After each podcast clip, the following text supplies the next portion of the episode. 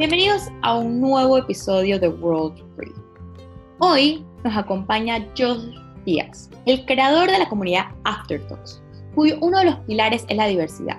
Además, Josh es un advocate de la comunidad LGBTQ en Panamá. Y hoy vamos a estar hablando de los movimientos sociales. El tema de hoy es un tema que ha tomado muchísima importancia en los últimos meses, debido a las protestas que surgieron en Estados Unidos tras la muerte de George Floyd a mano de la policía. Rápidamente, estas protestas se han extendido no solo en el país, sino por todo el mundo. El mensaje parece ser claro. Las minorías están reclamando un lugar en la sociedad occidental. La diversidad es el futuro. Sin embargo, todavía falta mucho por recorrer. Josh, viendo todos estos movimientos alrededor del mundo, ¿tú qué sientes que le hace falta? Claro, yo, yo te, gracias por la invitación, primero que nada, Christy, porque me encanta lo que estás haciendo y felicidades.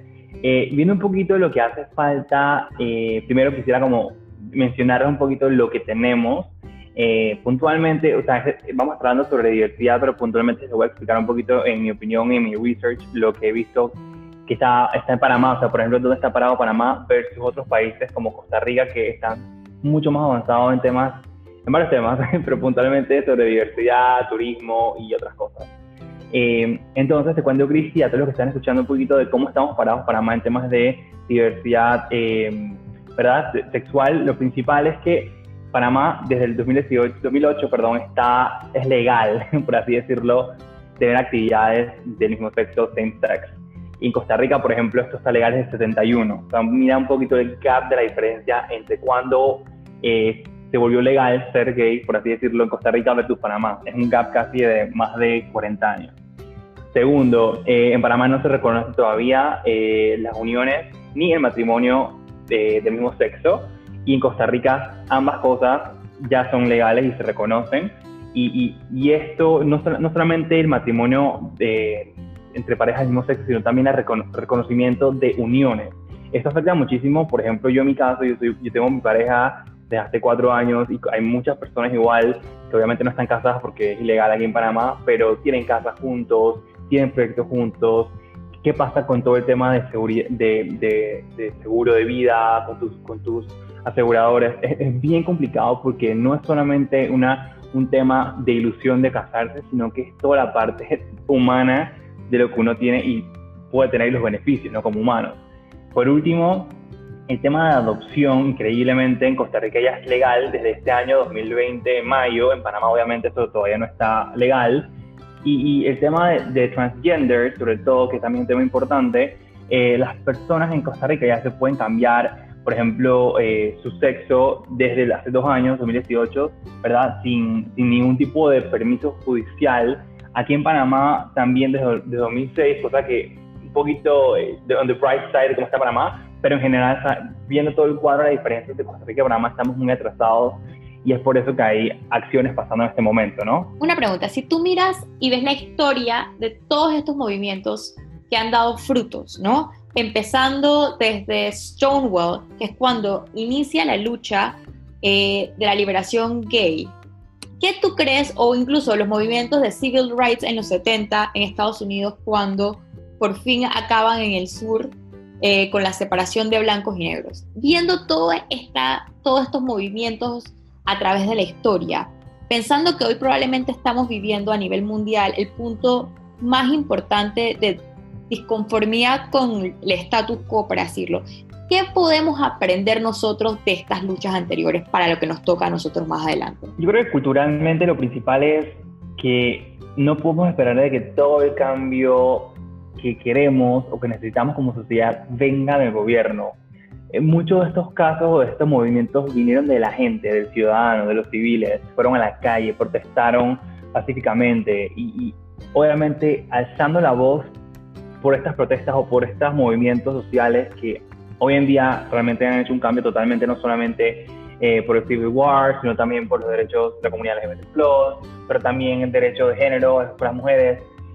Estas cosas ¿verdad? Han hecho cambios radicales en, la vida de todas las personas. Entonces, hoy en día, por ejemplo, siento que en Panamá puntualmente es un tema cultural de que la gente no protesta. Entonces, poco a poco yo pienso que viendo un poquito más de, de, representación vamos a poder salir a la calle y luchar por los derechos que tenemos. Puntualmente sobre Pride que mencionaste, aquí en Panamá ya hace varios años se celebra Pride y todo el derecho y las marchas para celebrar el orgullo gay. Entonces eh, es interesante ver eso y cómo está conectado, eh, sobre todo en Estados Unidos, cómo fue este movimiento tan increíble fue liderado por personas trans, tanto negras como Marsha P. Johnson, como latinas como Silvia, Silvia Rivera. Entonces es ahí donde entra el tema de interseccionalidad y cómo, por ejemplo, en protestas o movimientos como Black Lives Matter, tenemos que pensar también en Black queer people, Black trans people, Black gay people, Black women. Entonces es un poquito, eh, ¿sabes? Como que apoyarnos unos a los otros, sobre todo en las minorías. Eh, sobre ese tema, cuando salió Black Lives Matters, una de las cosas, muchísimas personas salieron a alzar su voz para apoyarlo.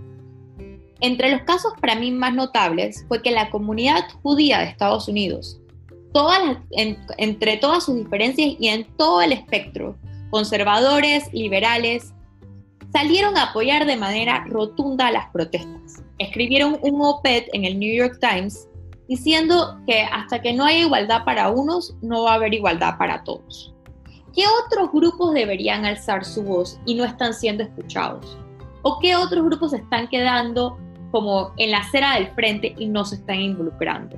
¿Y cuáles son los grupos que se deben movilizar en Panamá para poder que nosotros siquiera alcancemos a nuestros vecinos como Costa Rica. Yo creo que, en, este, en, este, en este punto que mencionas es importante el apoyo de las personas aliadas. y cuando yo menciono aliado, quiere decir las personas que tienen más privilegios que personas que están en la minoría. Es decir, por ejemplo, si estamos hablando sobre Black Lives Matter, cómo las personas blancas, hombres y mujeres, van a apoyar más el movimiento, a pesar de que no es algo que a ellos les corresponde, eh, por su privilegio de ser blancos, mujeres y hombres, pero cómo apoyan estos movimientos. O, por ejemplo, en, en casos como eh, LGBTQ, como personas eh, heterosexuales apoyan también estos movimientos y es ahí cuando realmente se ve un cambio. Y yo pienso que, que esta, esto que mencionas, el ejemplo de la comunidad judía de Estados Unidos, cómo sabe apoyar de manera rotunda, es interesante porque obviamente la comunidad judía viene de mucho, mucho, de, de mucha historia muy triste y estoy seguro de que de una u otra forma esto conecta con las cosas que están pasando a las personas afroamericanas todavía en Estados Unidos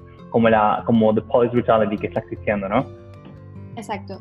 Eh, hablando ahora de un tema que a mí me parece, bueno, este tema eh, creo que lo, se debe tocar. Se, está, se puede estar esperando eh, un fallo, sí o no, de la Corte Suprema de Justicia de Panamá acerca del, acerca del matrimonio igualitario. ¿Tú cómo ves si llegara a salir un fallo en contra? ¿Tú ¿a dónde piensas que sigue el movimiento de ahora en adelante? Bueno, primero yo creo que lo principal, ya sea como persona dentro de la comunidad o como personalidad, es importante educarse un poquito de dónde estamos parados eh, localmente en Panamá en temas de eh, derechos humanos para las personas LGBTQ+. Por ejemplo, si este, este caso en Panamá pasa, es muy probable que nos toque trabajar mucho más fuerte lo que es el tema de brand awareness, de reconocer de que esto es, esto es algo que está pasando y es una realidad y las personas eh, LGBTQ tenemos derechos como personas humanas, tenemos el derecho de estar reconocidos eh, con nuestras parejas, tenemos derecho a adoptar, porque, ¿sabes? Es un tema, es 2020, ¿sabes? Como que a veces me pongo a pensar que cómo es posible que todavía estemos luchando contra esto, pero es, un trabajo día a día, sobre todo en este país, que todavía yo siento que hay, mucho, hay muchos temas de, de, rechazo, muchos temas culturales en contra de las personas, eh, mucha discriminación sobre sobre el personaje LGBTQ+. Por ejemplo, si un influencer postea algo en contra de una persona LGBTQ+, como fue el caso de Miami Rachi versus Iván Chanis, tú en los comentarios de, de, persona que está tan privilegiada por ser blanco, ¿verdad? Versus una persona eh, de la comunidad LGBTQ+, ve los comentarios de odio que existen y es espantoso. O sea, a mí me, me provoca una raya muy grande porque no es justo. Yo pienso que poco a poco es un trabajo cultural que debemos ir trabajando entre nosotros, o sea, como, como mencioné anteriormente, no podemos esperar que el gobierno resuelva todo. Esto es algo también que como comunidad podemos poco a poco, ¿sabes?, eh, alzarlo y elevarlo y que más personas entiendan que, hey, ¿sabes?, como que same love, todos merecemos lo mismo, somos, queremos igualdad, ¿no? Claro. Ahí mencionas una palabra interesante, odio. Creo que en el mundo de hoy estamos escuchando mucho esa palabra Estados Unidos, que para nosotros en Latinoamérica es el referente de democracia, está viendo lo que ellos llaman el hate speech, cada día más fuerte en los medios tradicionales, incentivados por, además, pues del, del puesto más alto, ¿no? De, de poder. ¿Cómo nosotros, como aliados, como miembros, en un país que está culturalmente incluso más atrasado, podemos pelear ese odio? Yo, yo siempre digo que odio es a lo que no se conoce.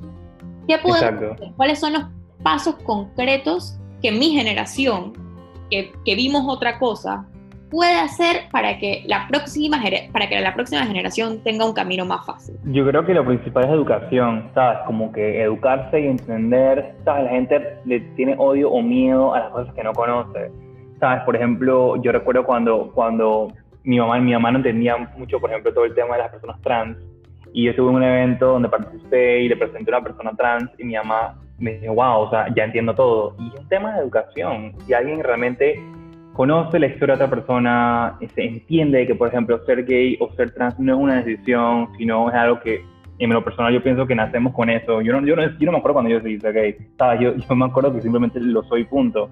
Y, y, cuando, se, cuando existe más representación sobre historias, cuando se humaniza mucho más esa parte de storytelling de, por qué las personas gays o trans o, o, por qué también, no solamente en mi comunidad, sino en las comunidades afroamericanas, cómo ha sucedido tanto desde el principio desde los temas desde el principio, desde el tema de, de, esclavitud y por qué hoy en día personas negras, en su caso, eh, son pagadas, mm, o sea, el pago y el racial gap entre ellos y personas blancas en Estados Unidos puntualmente es abismal. O sea, hay un documental en Netflix que se llama The Racial Gap, de Explain, o un libro que se llama um, You Wanna Talk About, So You Wanna Talk About Race. Ambas, ambos, ambas historias cuentan un poquito de, de cómo hoy en día las cosas están por la historia y cómo la historia se está volviendo a repetir, porque es un tema cultural. O sea, tenemos que educarnos, tenemos que apoyar y tenemos que pensar fuera de nuestros privilegios para realmente que las cosas prosperen. ¿Lo que está pasando en el mundo es una oportunidad para Panamá o simplemente vamos a seguir igual? ¿Tú cómo lo ves? Ay, no sé, yo espero que sea un, caso en donde nosotros como panameños veamos de que no, está no estamos tan lejos, a pesar de que aquí en Panamá no, realmente no exista como ese movimiento de Black Lives Matter tan fuerte, no quiere decir que aquí en Panamá no existe racismo, no quiere decir aquí, que aquí en Panamá cuando vayamos a, comprar en, un, en, una tienda, no digamos, hey, voy al chino, o no traten a la persona con respeto, o, ¿sabes? O, usemos términos que no se deben usar. Es un ejemplo, pero me parece que tenemos mucho que trabajar que es un tema mucho de educación, de cultura y de realmente interesarnos en conocer a otras personas y conocer las cosas que no tengan que ver con nosotros mismos. Un poquito de, salir de ese egoísmo, de solamente pensar en nuestros privilegios, en, nuestro, en nuestras, entre comillas, bendiciones y pensar en lo que las otras personas no tienen todavía. Entonces, es ahí un poquito la y es, por ejemplo, que en Costa Rica yo veo que están tan avanzados, no solamente en el tema de diversidad, sino también en temas de medio ambiente, en temas eh, culturales, etcétera, etcétera. George, muchísimas gracias. Si algo podemos decir de, lo que hemos hablado es que definitivamente la diversidad es el futuro. Y vamos de paso chicos, pero vamos. Pero nos corresponde a todos tratar de ayudar a la gente para que la gente entienda que ser diferente no es lo mismo a ser malo. Esto fue World Brief. Por favor, encuéntranos en redes sociales en arroba World Brief. Y a George lo puedes encontrar en su cuenta personal, It's George Díaz, y en la comunidad de Afterdogs. Muchísimas gracias.